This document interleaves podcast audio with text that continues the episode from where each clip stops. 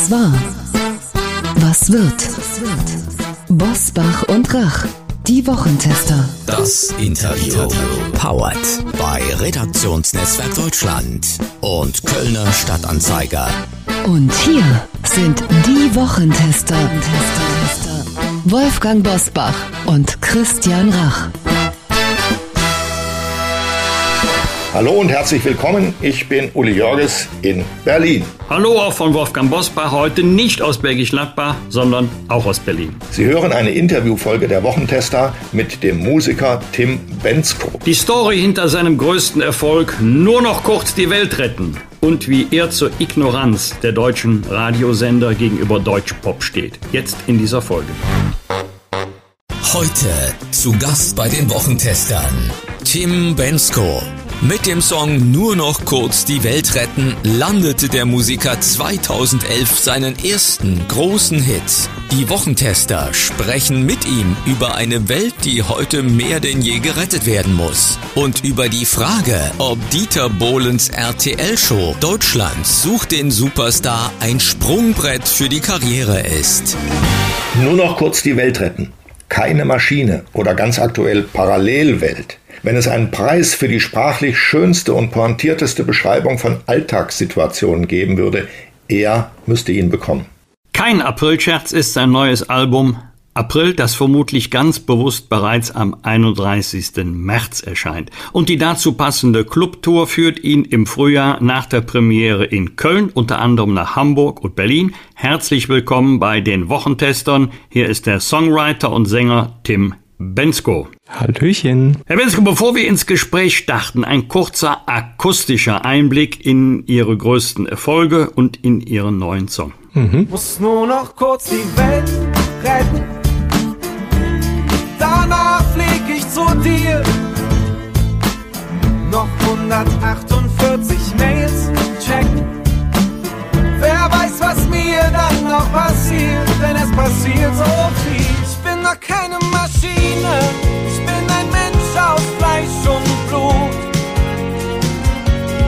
Und ich will leben zum letzten Atemzug. In einer Parallelwelt. Mm, mm, mm.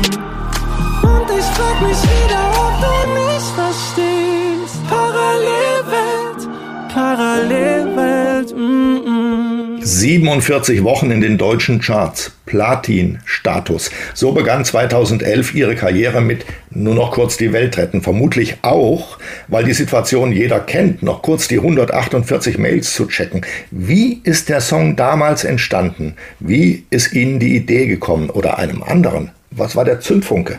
Ja, es ist tatsächlich das erste Mal gewesen, dass ich ähm, damals Songs mit anderen zusammengeschrieben habe. Wir saßen da zu dritt in einem Studio in Hamburg. Dann sagte Simon Triebel, das ist der Gitarrist von Juli, ähm, dass er die absurde Idee hatte, dass wir einen Song schreiben könnten, der nur noch kurz die Welt retten heißt. Und hat das aber dann gleich auch so abgetan. Das ist ja eigentlich, eigentlich kann man das nicht machen. Der Witz ist aber gewesen, dass äh, mein Vater diesen Satz eigentlich immer gesagt hat, wenn der gerade irgendwie am Computerspielen war und meine Mutter ihn zum Essen gebeten hatte. Ähm, dann hat er immer gesagt, ja, ich komme gleich, ich muss nur noch kurz die Welt retten. ähm, deshalb war dann für mich sofort klar, das ist irgendwie ein sehr gutes Thema, ähm, eben vorzugeben, gerade was ganz Wichtiges zu tun, aber eigentlich ja, sich mit totalem Nonsens zu beschäftigen. Und ich habe so ein bisschen auch eh die Erfahrung gemacht, dass Leute, die sich sehr groß auf die Fahne schreiben, dass sie die Welt retten, meistens ähm, das eben nur laut sagen, aber ähm, in der Realität relativ wenig dafür tun. Und deshalb fand ich es einfach eine sehr gute Idee, so einen Song zu schreiben, der das mal zum Thema macht. Das ist interessant, dass Sie das so erzählen. Nach meiner Erfahrung entstehen alle großen Ideen auf diese Weise. Ähm, die meisten werden dann wieder fallen gelassen, weil die Leute sich sagen, ach nee, das ist doch jetzt zu weit weg, das kann man doch nicht machen. Doch, man kann es machen. Man muss so eine Idee festhalten und in die Wirklichkeit bringen und die Leute damit konfrontieren. Also Gratulation. Danke. Und ich frage mich, ob du nicht verstehst, dass sich die Welt nicht nur um dich alleine dreht. So lautet eine wiederkehrende Zeile im neuen Song Parallelwelt. Welche Story steckt denn hinter diesem Lied?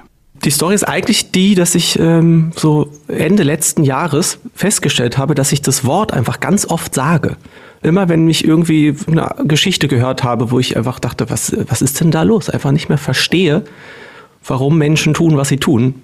und das dann einfach angefangen habe, immer so abzutun mit einfach dem Wort Parallelwelt.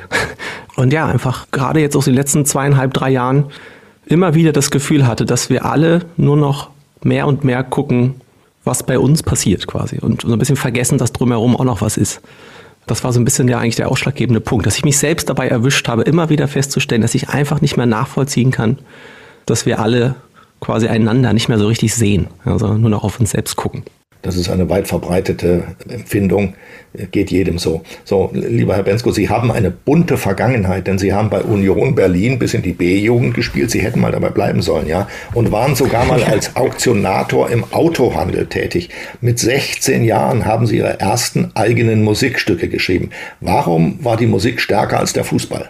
Ähm, ja, rückblickend klingt das total bunt. Das war jetzt währenddessen, hat sich das gar nicht so angefühlt. Ja, ich tatsächlich habe äh, irgendwie als Kind, also wirklich so, mit so 10, 11 Jahren, habe ich beschlossen, ich werde Sänger. Also so ganz nüchtern habe ich überlegt, was könnte ich für einen Beruf ausüben und bin beim Sänger gelandet. Warum auch immer. Und deshalb war das einfach irgendwie immer klar. Ich habe mir das von da an eingeredet, dass das der richtige Weg sein muss und dass da auch nichts dran vorbeiführt. Ähm, und alles, was ich dazwischen gemacht habe, hat mir Spaß gemacht, aber es war immer klar, danach kommt Musik. Deshalb war es jetzt nicht wirklich ein Kampf zwischen diesen verschiedenen Sachen. Ähm, Fußball hat mir auch Spaß gemacht. Fan von Union Berlin sind Sie doch sicher immer noch. Sind Sie manchmal im Stadion? Ähm, ja, also ich bin tatsächlich irgendwie relativ häufig in Fußballstadien in letzter Zeit. Ich bin einfach sehr Fußball interessiert. Wird Union deutscher Meister? Also jetzt, jetzt kommt's. Ich habe das wirklich unterzeugen. Ich habe das schriftlich am Anfang der Saison vorhergesagt und ich meinte das richtig ernst. Die werden deutscher Meister werden dieses Jahr. Ich, also ich habe das irgendwie im Urin, dass das dieses Jahr ist es möglich. Und wenn es nicht Union wird, dann wird es Leipzig. Ich drücke den Daumen. Ganz Herr genau. Ja? Bensko, Sie sind Mitglied in vielen Castingshows gewesen, unter anderem bei Starmania, unser Song The Voice Kids. Wenn Sie aktuell bei DSDS erleben, wie Dieter Bohlen wieder in Anführungszeichen guter alter Manier seine Sprüche raushaut, ist DSDS überhaupt ein gutes Sprungbrett für eine ernsthafte Karriere als Musiker? Da würde ich jetzt mal Nein sagen. Es war ein klares Nein. Ist es noch nie, glaube ich, gewesen. Ähm, es ist, glaube ich, schon immer eine Unterhaltungssendung gewesen. Und dann ist aber natürlich die Frage, ob das, was da passiert, gerade wenn es auf die Art und Weise passiert, noch Unterhaltung ist. Das ist ja eigentlich, glaube ich, schon festgestellt worden vor ein paar Jahren, dass das eben nicht mehr zeitgemäß ist, so mit Menschen umzugehen. Und es wundert mich so ein bisschen, dass man das jetzt irgendwie nochmal zugelassen hat. Das liegt an diesem Sender, dem nichts zu tief ist, um nicht nochmal herabzusteigen. Ich habe mir gestern Abend zum ersten Mal diese Sendung angeschaut aus professionellem Interesse und äh, habe festgestellt, dass Menschen, die dort mit ein bisschen Selbstbewusstsein auftreten, keine Chance haben bei Bohlen, während abhängige Menschen mit, mit schlechter oder gar keiner Stimmung, die sich ihm zu Füßen werfen, gerne von ihm emporgezogen werden. So, aber ich stimme Ihnen völlig zu, das ist keine Plattform für Musiker. Was ist denn Ihr Rat für junge Menschen, die denken, ich kann etwas? Wie sollten die mit Musik beginnen? Instagram oder Gitarrenunterricht oder was macht man da? Also ja, die Antwort ist wahrscheinlich banal, aber das, ich glaube, entscheidend ist es wirklich einfach damit anzufangen, also zu singen und Songs zu schreiben. Also ich werde ganz oft von Musikern gefragt, was denn jetzt die richtigen Schritte sind oder ob ich mir mal einen Song anhören kann, um ihn dann zu sagen, ob der jetzt gut ist oder nicht. Oder wie man eben einfach einen guten Song schreibt. Und ich sage immer, man muss einfach das machen. Das kann nur besser werden durchs Machen. Ähm, die ersten Songs, die man schreibt, sind wahrscheinlich eher schlimm. Das, das liegt in der Natur der Sache. Also wenn ich Bildhauer wäre, dann wären wahrscheinlich auch die ersten äh, Kunstwerke nicht so prickelnd. Es kommt nur übers Machen und äh, wie man das dann monetarisieren kann, ist, glaube ich, eine Frage, die man sich einfach sehr spät stellen sollte. Weil wenn das von Anfang an immer mitschwingt, ähm, fängt man halt natürlich ganz schnell an, sich nach dem, ja, einfach nach Erwartungen zu richten.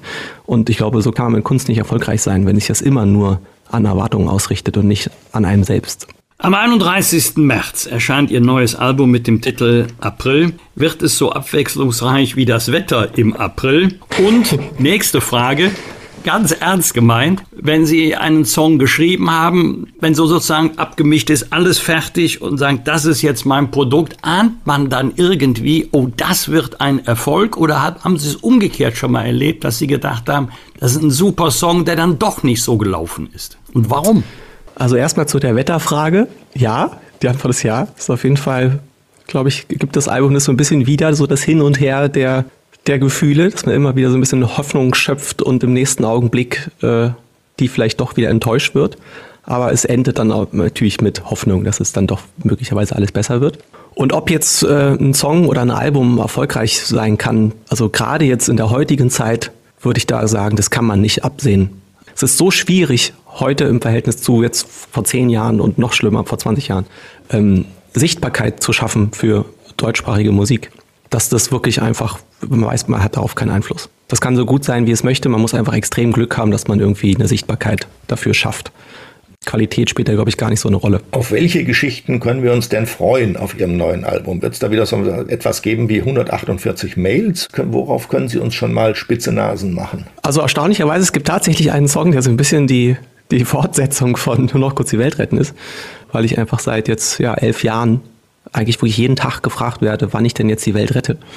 Ähm, und das irgendwie so ein bisschen spannend finde, dass wir immer noch alle darauf hoffen, dass jemand, dass ein einzelner Mensch kommt und das für uns macht oder im besten Sinne jemand anders einfach kommt und das für uns macht. Und äh, genau, ich einfach irgendwie dachte, es ist so krass, dass das immer noch so ein Thema ist.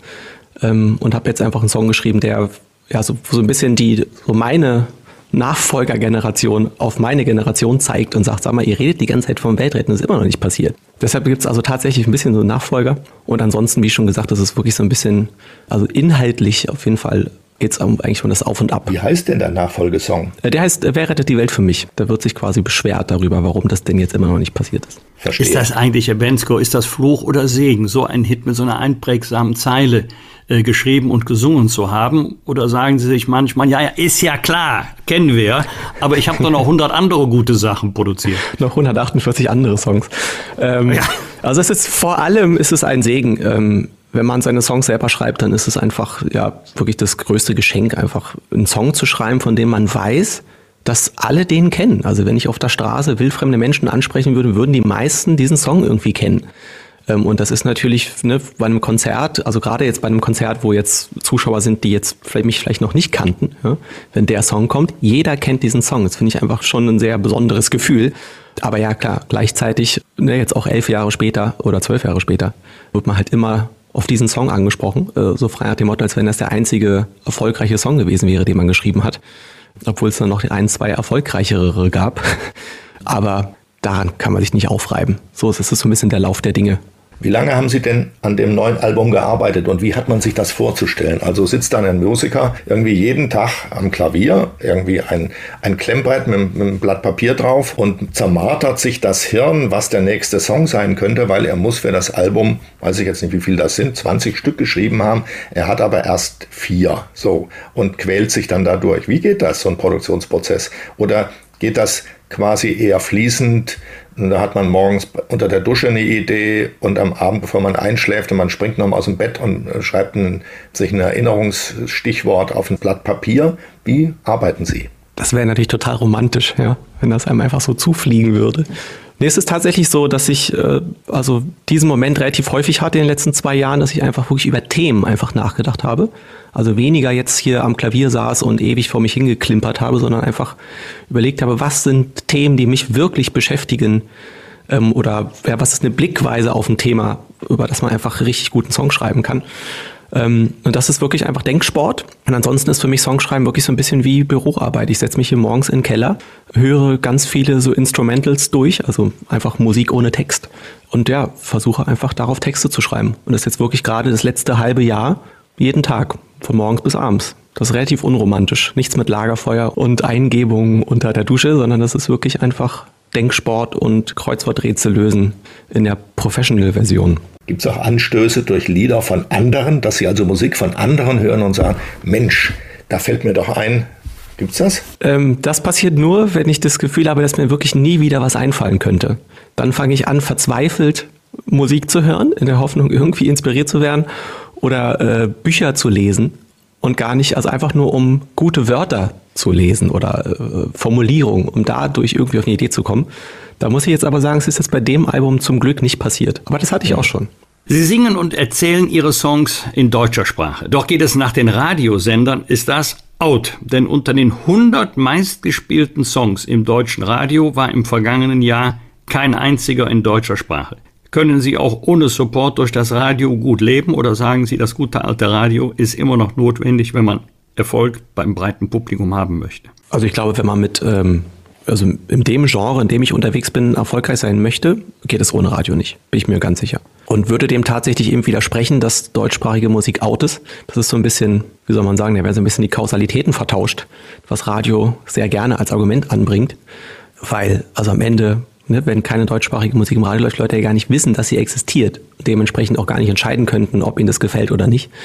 Ja, ich habe so ein bisschen einfach den Eindruck, dass jetzt so durch die letzten zweieinhalb Jahre man einfach versucht, den Leuten bloß nicht zum Denken vorzusetzen und deshalb eben einfach gerne ja, englischsprachige Musik spielt im Sinne von, da wird man jetzt wahrscheinlich eher weniger drüber nachdenken, was das bedeutet. Ja, was da ich sage wird. mal, Ihr neues Album ist ja auch wieder so ein Leuchtturmalbum in diesem Bereich. Das gab es eben noch nicht. Jetzt gibt es das. Da wird sich die Situation wahrscheinlich auch wieder ändern. Meinen Sie nicht? Wäre natürlich schön, ne? aber ich, äh, da mache ich mir jetzt relativ wenig Hoffnung. Aber am Ende des Tages kann man es jetzt eh relativ wenig beeinflussen. Ich versuche einfach äh, gute Songs zu schreiben, die mir Freude bereiten und glaube, dass man auch nur so ja auch dann Radios dazu kriegen kann, Songs zu spielen, wenn da irgendwie ein bisschen was Eigenständiges, Außergewöhnliches passiert, als jetzt, also im Gegensatz dazu, ne, Songs zu schreiben, von denen man irgendwie hofft, die würden jetzt gut ins Radio passen und ne, vielleicht spielen sie den dann. Das führt, glaube ich, auch zu nichts. Deshalb, das, was ich machen kann, habe ich gemacht, Songs schreiben, die mir Spaß machen und der Rest, ähm, der liegt jetzt nicht mehr in meiner Hand. Gregor Friedl, der ist Musikchef bei SWR 3, äh, sagt stellvertretend für viele Sender, Hörerinnen und Hörer, die vor drei oder vier Jahren noch Deutschpop gutiert haben, geben uns das Feedback, dass das derzeit nicht der Fall ist. Was glauben Sie? Ist das wirklich persönliches Feedback oder Marktforschung? Ähm, ja, also wahrscheinlich irgendwie beides. Ne? Also es ist ja schon so, dass ähm, jetzt in den letzten zehn Jahren relativ viel Deutsch-Pop im Radio lief. Und wie das dann immer so ist, wenn eine Sache funktioniert, dann wird die halt oft wiederholt. Und ne, geht mir als Hörer ja auch so, dass ich äh, immer wieder da den einen oder anderen Song höre, wo ich denke, den kenne ich doch schon. Und dann ist es aber doch irgendwie ein neuer Song. Ähm, deshalb kann ich es auch verstehen, dass sich das alles so ein bisschen in Wellen bewegt. Aber ja, nochmal am Ende des Tages äh, kann ich natürlich als Musiker relativ wenig machen, als ja, einfach Songs zu machen, die ich, die für mich einzigartig sind und hoffen, dass die da so rausstechen, dass sie diese Welle so ein bisschen brechen können. Wenn der ich nenne das jetzt mal so, Anti-Deutsch-Trend im Radio weiter anhält, hätte das Auswirkungen auf Ihre Musik? Kämen Sie mal auf die Gedanken, gut, wenn Deutsch doch nicht so gut läuft in den Sendern, probieren wir es mal anders herum? Oder sagen Sie, nee, da fühle ich mich überhaupt nicht wohl, das ist meine Muttersprache und in der möchte ich auch texten und singen? Letzteres auf jeden Fall. Also wie ich gerade schon sagte, ich, äh, also es ist glaube ich total, also der größte Fehler wäre, sich jetzt irgendwie dem zu beugen und zu versuchen, es quasi dieser Erwartungshaltung recht zu machen. Ich glaube auch, dass Musik immer nur funktioniert, wenn man sich das selber abnimmt und wenn man das jetzt wirklich nur um des Erfolges willen machen würde, ist das per se zum Scheitern verurteilt. Unabhängig davon, dass äh, wenn ich Englisch singe, das will wirklich keiner hören. Wir wünschen uns weiterhin, lieber Herr Bensko, viele schöne Textzeilen mitten aus dem Leben und empfehlen die Clubtour und das neue Album April von Tim Bensko. Wir bedanken uns von Herzen für das Gespräch. Ja, gut Luck. Vielen Dank. Bosbach und Rach. Im Internet diewochentester.de. Das waren die Wochentester. Das Interview mit Unterstützung von Kölner Stadtanzeiger und Redaktionsnetzwerk Deutschland. Wenn Sie Kritik, Lob oder einfach nur eine Anregung für unseren Podcast haben, schreiben Sie uns bitte auf unserer Internet- und auf unserer Facebook-Seite. Fragen gerne per Mail an kontakt@diewochentester.de. Wenn Sie uns auf einer der Podcast-Plattformen abonnieren und liken, dann freuen wir uns ganz besonders. Hören Sie doch mal rein in unsere Kompaktausgabe der Wochentester. Bereits am Donnerstagabend ab 22 Uhr. Die neue reguläre Folge hören Sie am Freitag um 7 Uhr. Danke für Ihre Zeit und eine gute Woche. Was war? Was wird? Wolfgang Bosbach und Christian Rach sind die Wochentester. Ein Maßgenau Podcast. Powered bei Redaktionsnetzwerk Deutschland und Kölner Stadtanzeiger.